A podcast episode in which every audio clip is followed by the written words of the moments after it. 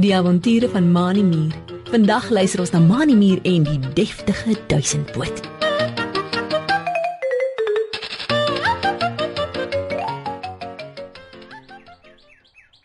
Mani Mier en sy beste maatjie Driekie Dassie sit in die koelte van 'n groot boom net langs die veldpaadjie op die gras en gesels.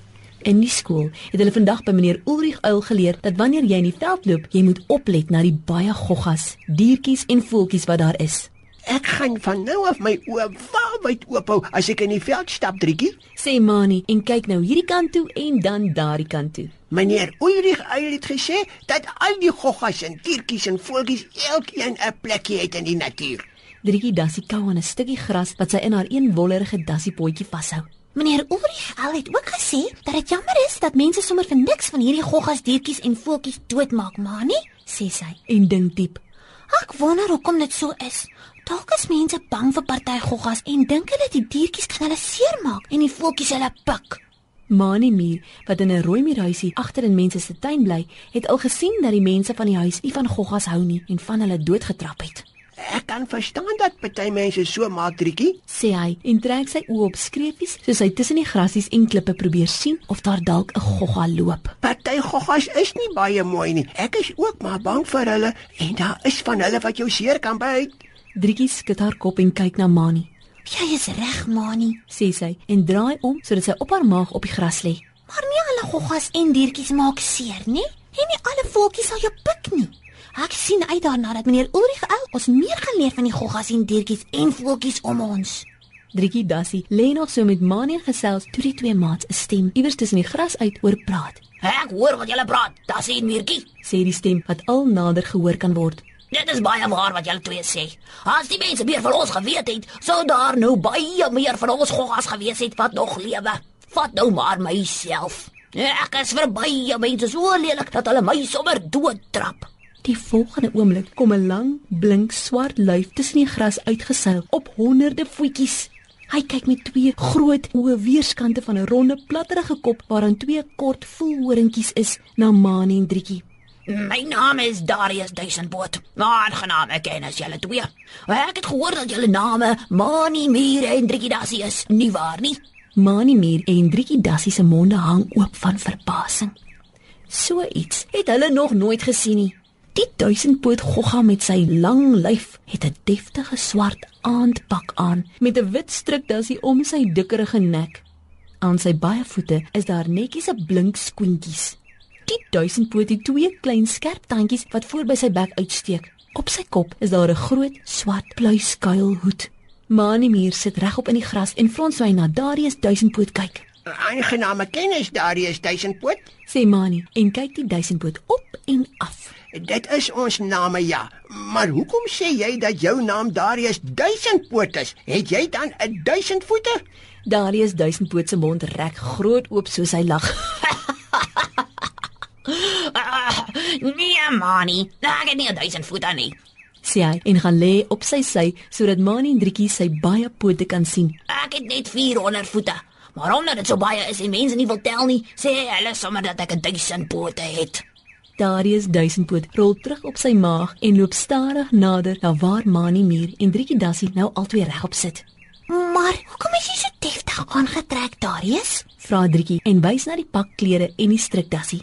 Trek duisendpote gewoonlik so deftig aan of gaan jy iewers na 'n partytjie toe?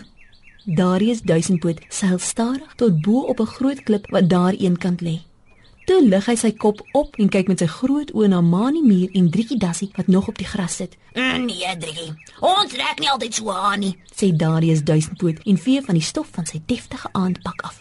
Ek is op pad na 'n troue. My troue met Danita duisendpoot en ek moet op my deftigste lyk.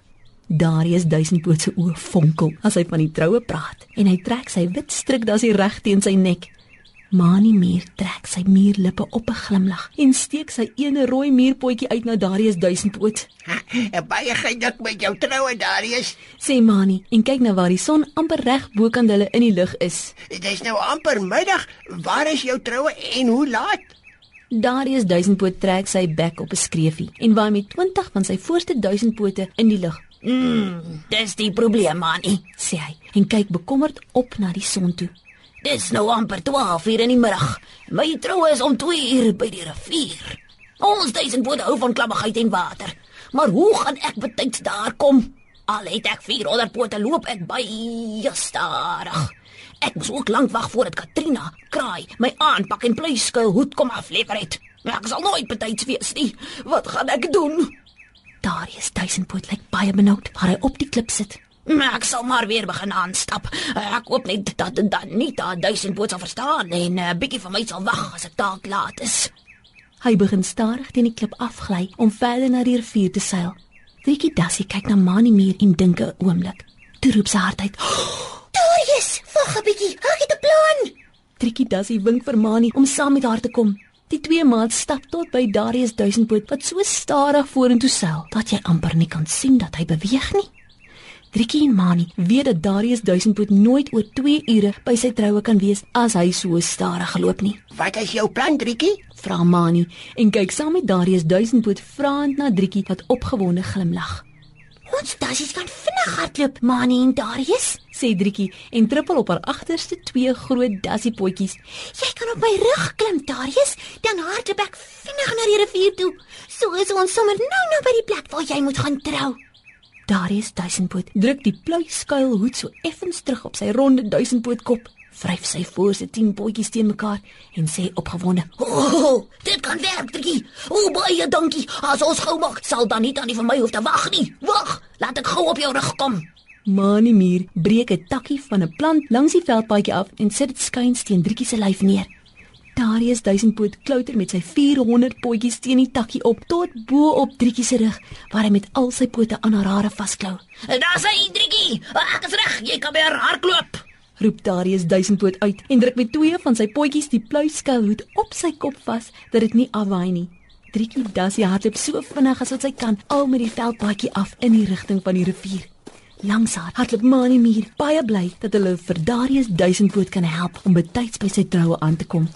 Toe die drie by die rivier aankom, krioel dit al van die duisendpote wat na die troue toe kom. Die troutafel van hout pas gemaak, staan vol halfdooie blare, klamstukkies hout en plante. Kos waarvan duisendpote baie hou.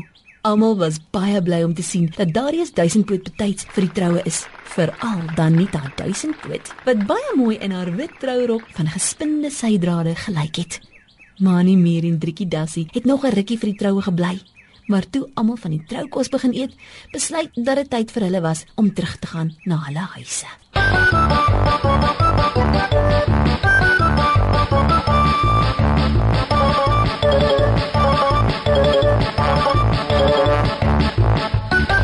Ons lees in die Bybel in Spreuke 11 vers 17. 'n Mens wat vir iemand anders iets oor het, baat self ook daarby.